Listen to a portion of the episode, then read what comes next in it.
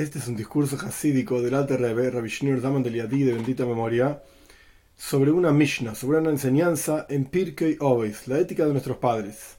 Ni siquiera sobre toda la enseñanza, sino sobre un concepto de la enseñanza. Y el concepto que vamos a tocar hoy es antropomorfismo.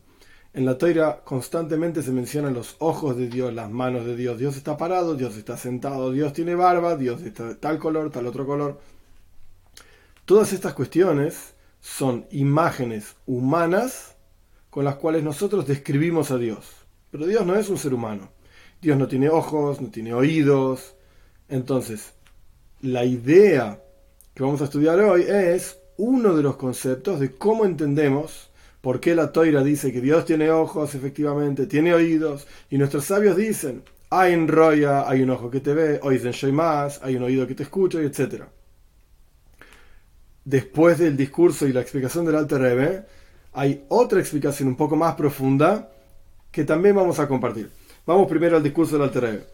El Alter Rebbe primero que nada cita de vuelta una Mishnah en Pirkei Ovis, una enseñanza de nuestros sabios en la ética de nuestros padres. Hay un ojo que te ve, un oído que te escucha.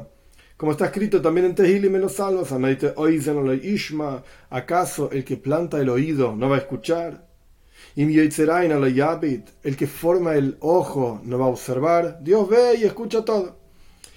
Es sabido que los ojos, ¿qué es el concepto de un ojo en el ser humano? ¿Cómo podemos hablar de ojos en Dios? Vamos a ver el ser humano. Por cuanto el ser humano fue hecho imagen y semejanza de Dios. Que esto lo vamos a usar en la explicación un poco más profunda más adelante. Es sabido que los ojos son recipientes para la luz, la energía de la visión del alma. La energía de visión del alma es una energía espiritual.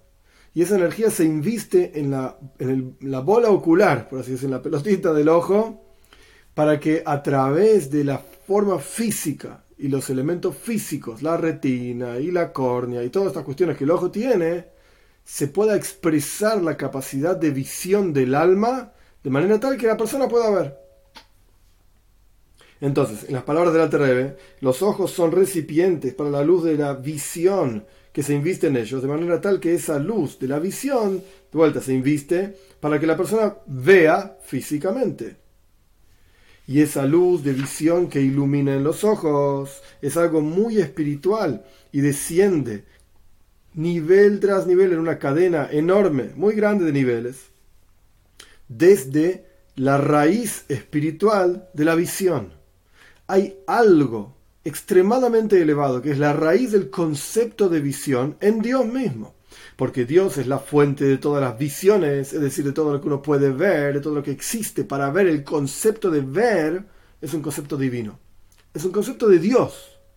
Desde ese concepto divino, verdadero y absoluto, visión divino, se desprende, cae, baja, nivel tras nivel, y va mutando y cambiando hasta que se inviste en nosotros el concepto de visión que tiene dos partes, la parte espiritual del alma, la, la capacidad de visión del alma y el ojo, físicamente hablando. Entonces, Dios es la fuente de todas las cosas que se pueden ver muy, muy arriba, y de la misma manera todos los adjetivos con los cuales mencionamos a Dios, manos, ojos, oídos, son de la misma manera, etc. Por eso nuestros sabios dan un consejo al respecto de la, del temor a Dios en forma de vergüenza. ¿Cómo uno puede tener un nivel de temor a Dios de manera tal que uno tenga siquiera vergüenza de estar parado frente a Dios? Nuestros sabios dicen, meditar el versículo de los Salmos, te pongo Dios frente a mí, siempre.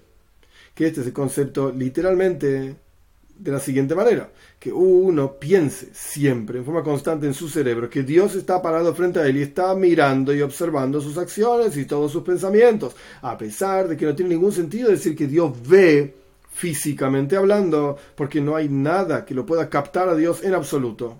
Dios no está investido y atrapado en este mundo, de ninguna manera. Sino que el asunto es que por cuanto Dios es la fuente de la visión. Entonces, etcétera, suficiente para que entienda sea, se desprende, baja nivel tras nivel el concepto de visión hasta investirse en nosotros en la forma que nosotros lo conocemos. Más aún se va a entender para la persona inteligente, como se ve en la práctica, que a pesar de que la fuente del intelecto está muy lejos, mucho más elevado en forma absoluta de los dedos del pie, la cabeza contiene las capacidades más profundas y más fuertes del ser humano. El pie es la capacidad de andar y el pie se golpea con una piedra acá y allá y es muy inferior el pie y todo lo que pasa con el pie frente a todo lo que pasa en la cabeza, en el cerebro. Y no tiene ningún sentido decir que el intelecto ve los dedos del pie o este tipo de cosas. El intelecto es el intelecto y está en su mundo intelectual, en su mundo cerebral. Incluso en la ciencia, las neurociencias explican lo complejo que es el cerebro. Cómo almacena la información, cómo procesa la información. Y esto es incomparablemente superior a lo que pasa en los pies, a pesar de que los pies también son complejos, pero es mucho más sencillo que lo que es el cerebro. Y sin embargo, el cerebro siente el dolor del pie. Cuando el pie se golpea, ¿quién piensa? ¿Quién siente? ¿Quién reacciona? El cerebro, a pesar de que está extremadamente mucho más lejos que el pie. Mucho más elevado que el pie. Y esto funciona así. ¿Por qué es que la cabeza siente el dolor del pie? Porque hay una cadena muy grande de niveles. Hasta que hay en las palabras del Alter Rebbe, un poquito de poquito de captación de las piernas en la cabeza, de los pies en la cabeza, a través de muchísimos intermediarios, obviamente desde la cabeza hasta el pie, hay muchísimos intermediarios en el cuerpo del ser humano. Y si es así, entonces también podemos decir que lo mismo pasa con la visión. El cerebro ve y siente al pie a pesar de que están extremadamente lejanos uno del otro, porque hay una expresión del pie en el cerebro. De la misma manera, vamos a entender, aquella persona que entiende que podemos decir que Dios nos ve, literalmente, a pesar de que está muy separado, muy lejano, muy lejano de nosotros, em, y de todo tipo de adjetivos que uno pueda ponerle. Sin embargo, podemos decir que Dios nos ve, porque Él es la fuente de todas las visiones. Este es el Maimer, este es el discurso del Alterrebe un detalle más. Lo que Alter Rebbe explicó es que Dios es la fuente de la visión y por lo tanto esto se desprende y baja a nivel tras nivel hasta investirse en nuestra visión como nosotros lo entendemos. Un paso más, muy relacionado, es pensar por ejemplo en una muñeca. Cuando uno tiene una muñeca, la muñeca tiene brazos, tiene ojos, tiene cabeza, etcétera, etcétera. Una muñeca representa la forma de un ser humano. Cuando uno le arranca el brazo a la muñeca, a la muñeca no le duele. Porque al fin y al cabo es una muñeca. No es más que una expresión física de algo mucho más abstracto. Si uno, Dios libre y guarde, le arrancase el brazo a una persona de carne y hueso, eso le duele un montón. Pero a la muñeca no le duele. Porque de vuelta, la muñeca es solamente una expresión muy baja, por así decir tomamos el original que es el ser humano y vamos descendiendo nivel tras nivel, nivel tras nivel, nivel tras nivel, hasta que tenemos una muñeca para un nene chiquitito que ni siquiera tiene la forma perfecta de un ser humano, etc. Es una muñeca. Entonces al ser humano le arrancas un brazo, le duele. A la muñeca le arrancas un brazo, no le duele. Porque ¿cuál es el verdadero ser humano? el ser humano, de carne y hueso. La muñeca no es el verdadero ser humano. Es una muñeca, es una representación de un ser humano. Exactamente igual lo mismo pasa con Dios.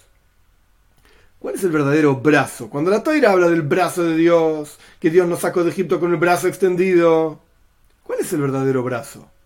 ¿El de Dios o el mío? El del ser humano que extiende el brazo. Cuando hablamos de que Dios nos sacó con su brazo extendido, el verdadero brazo es el de Dios. Es como la comparación entre el ser humano y la muñeca. El ser humano, entre comillas, es Dios. Representa a Dios. El de Él es el verdadero brazo. Una representación ínfimamente parecida, como el brazo de la muñeca, en comparación al brazo del ser humano, una representación ínfima es nuestro brazo, el mío que yo lo extiendo. Pero esto no quiere decir que Dios tenga un brazo igual que el mío, así como el brazo de la muñeca no es exactamente igual que el brazo de Dios. El verdadero brazo, el verdadero ojo es el de Él, es el de Dios.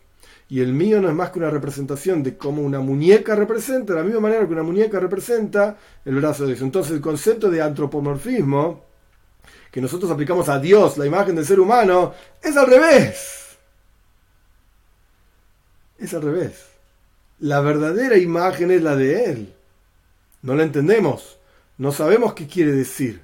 así como, entre comillas, la muñeca no entiende que su brazo no es más que una representación del brazo verdadero de un ser humano. De la misma manera, nosotros no entendemos cómo nuestro brazo, nuestros ojos, nuestros oídos son una representación del verdadero brazo de Dios, de los verdaderos ojos de Dios y de los verdaderos oídos de Dios.